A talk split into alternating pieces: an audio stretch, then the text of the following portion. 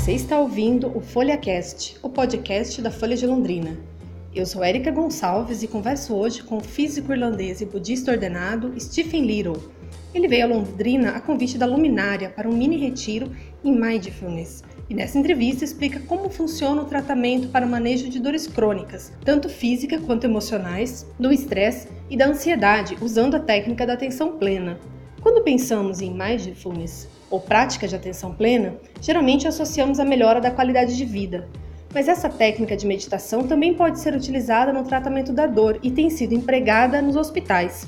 Liro, inclusive, participa de uma pesquisa com pacientes com HIV positivo em tratamento no Hospital Emílio Ribas, em São Paulo.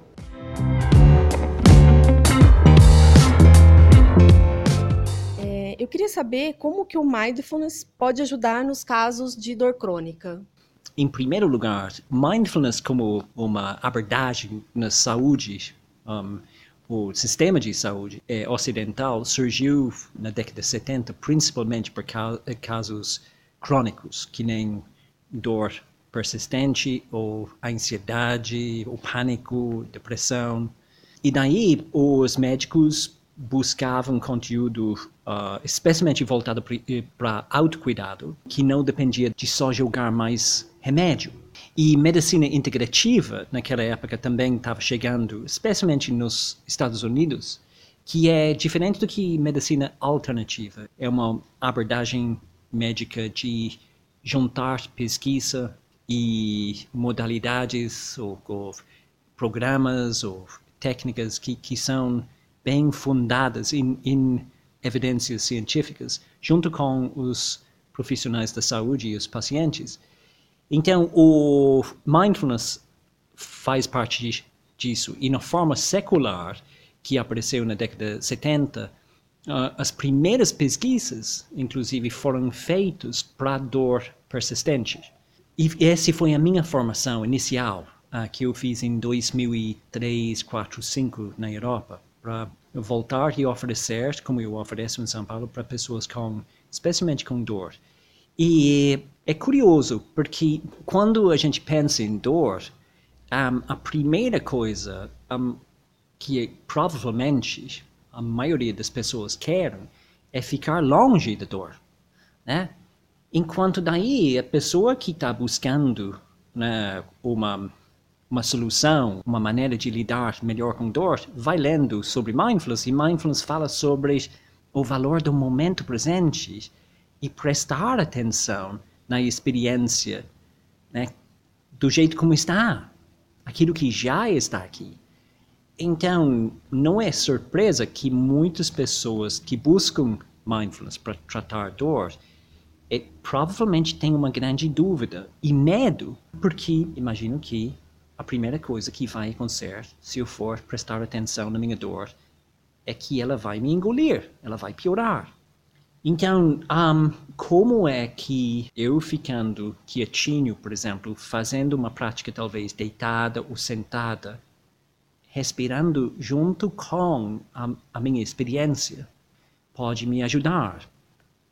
Então, o, sim, existe um, uma maneira de estar presente junto com dor, um estado que não é só presença, mas também tem abertura para a experiência. Abertura quer dizer disponibilidade de, de a, aprender a, a conviver com a dor. Existe um estado sim, e neste estado a dor não engole a pessoa ou sobrecarrega a pessoa. Né? Um, daí, o valor da mindfulness é que surge como um um caminho no meio entre duas extremidades. Uma extremidade é, é lutar contra a dor e outra é fugir da dor. Então, o mindfulness é um treino diário, até silencioso, para que a pessoa pode abrir espaço uh, interno, mental e emocional, para que a dor pode existir e vir ir embora, sem que ela dor domina a pessoa né? e a qualidade da vida da pessoa. Então, tem a ver, mindfulness tem a ver menos com relaxamento ou uma abordagem que vai acabar com a dor e muito mais com renovação. A renovação de um, de um espaço interno, né?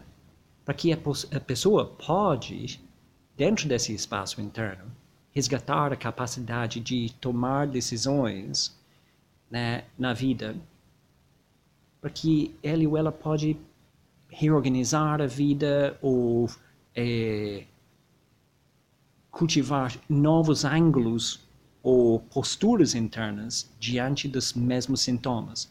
E muitas vezes o sofrimento secundário, que muitas vezes é aquilo que causa mais é, sofrimento na vida de alguém que tem dor, é a experiência secundária, é isso que vai diminuindo no, na, na, vida da praticante. Quais os tipos de dor que podem ser tratadas? Well, em primeiro lugar, ao invés de só ser um vendedor de é, carros usados aqui, vamos dizer em primeiro lugar quais são as contraindicações, que eu acho que esse é super importante. E a pessoa que atualmente está numa fase de depressão por causa da dor, que não consegue sair muito um, da cama ou da casa, as atividades diárias estão sendo super prejudicadas. Talvez é melhor essa pessoa procurar alguém que faz algum tratamento com movimento. Porque a, a, a experiência não só minha, mas de muitos um, profissionais nessa área é que enquanto a pessoa está dentro daquela fase, né, talvez seja melhor não fechar os olhos e ficar com a experiência. Né? E esse, esse eu acho que é super importante dizer, porque tem muitos uh, profissionais que estão falando de mindfulness como pode curar tudo e tem muitas expectativas altas em cima disso. Então, dentro daquilo que a gente espera, os tipos de dor, fibromialgia, todo tipo de dor persistente que não vem de uma lesão física óbvia. Né? Aí tem as dores de pós-operatórias, né? a dor um, de perda, a dor de, que, que é basicamente é tristeza e luto. Né? Daí a gente pode ver todo tipo de dor, inclusive vergonha é um tipo de dor, de ter tomado é, várias decisões no passado que agora as consequências doem. Não são só dores físicas, então, Não. são dores morais também que a gente pode tratar. Claro. E quando eu digo claro, e quando a gente está falando em tratar a dor, o que é curioso foi o Carl, Carlos Drummond de Andrade, o poeta um, uh, brasileiro, que falou que a dor faz parte, é o sofrimento que é opcional. Então, essa frase é super importante. E mindfulness é principalmente para, aos poucos, desalimentar o sofrimento a dor em si pode até continuar. Só que, olha, para quem realmente sabe a diferença entre a dor e o sofrimento, diminuir bastante o sofrimento já é um grande presente. Como que é feito, eu não sei se eu posso chamar de tratamento, mas como que é, em termos práticos, o uso do mindfulness na, na dor, né? Yeah, esse depende de como cada profissional se organiza, né? Eu aprendi uma, uma maneira nesses, nesses 15 anos, mais ou menos, aqui no Brasil. Então, eu vou falar da minha experiência, que um, ninguém entra no, num curso comigo sem ter passado por um workshop introdutório avulso. Para um curso, especialmente de oito semanas, tem que conhecer quem vai conduzir, ter espaço para realizar uma prática e ter um espaço para tirar dúvidas e saber o que é exatamente. Né? A gente acabou de oferecer esse workshop, que, que é algo que eu ofereço em São Paulo quatro vezes por ano, um, na, na segunda-feira. Então, daí o que vem, logo depois, quem tem interesse, eu entro em contato. Normalmente a gente já tem, tem uma ideia do, do profissional de saúde que está atendendo aquela pessoa, se, se a pessoa tem um psicólogo ou psiquiatra ou alguma coisa assim. Eu gosto de conversar com também o o profissional se for apropriado um, e ter pelo menos o contato da pessoa. E daí a gente vai, aos poucos, criando um vínculo em que o, o, o processo de oito semanas vai ser bem integrado, né? Eu tenho algumas perguntas. Tem, de vez em quando tem pessoas que querem fazer o curso para parar de fazer terapia ou de um, tirar o remédio. E eu não estou contra, mas eu quero conversar com a pessoa para saber, oh, peraí, o que, o que está por trás desse, se, se tiver essa tendência. E o curso de oito semanas é um curso de um encontro por semana e tem daí a prática diária durante a semana, semana entre os encontros. Então a gente dá todo o apoio para as pessoas, uma apostila e gravações das meditações. E, claro, especialmente com pessoas com dor, é a chance de entrar em contato comigo um, por telefone se for necessário durante o curso, né? Eu acho que esse, essa é a maneira. Né? E essa prática deve ser, tem uma regra, uma vez ao dia, duas vezes ao dia, ou vai depender de cada caso? A minha tendência é de seguir aquilo que Darwin falava, quando ele falava sobre copiar, adaptar, selecionar. E essa é um, um, uma ideia um princípio, inclusive, que está por trás de, de aprendizagem em todo lugar. É, a pessoa vem para o curso e, ao invés de receber uma regra, vai receber uma sugestão que pode copiar, se quiser, mas todo mundo tem que adaptar a, a vida em casa para que uma prática de 45 minutos, por exemplo, pode ser realizada, um, especialmente com crianças em casa ou, ou é, filhos ou né, um, uma carga horária muito um, pesada de trabalho.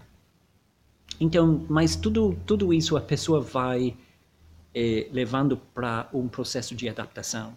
E a gente dá um apoio para isso também.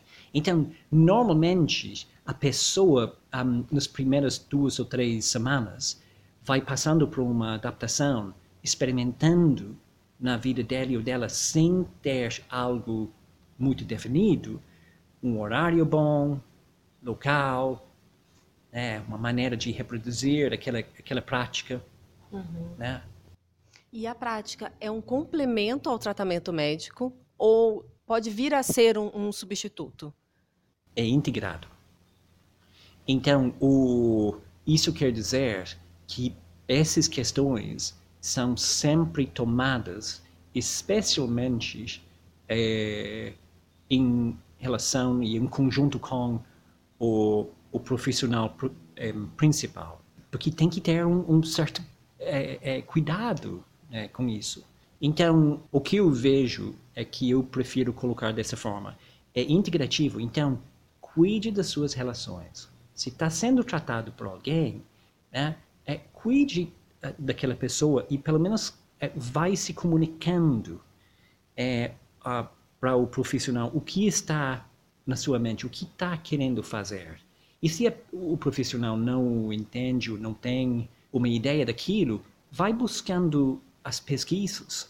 É simples achar no, no internet e, e, e leva para o profissional e dizer, look, olha, é isso, é, é isso que eu estou querendo é, fazer. O que você acha?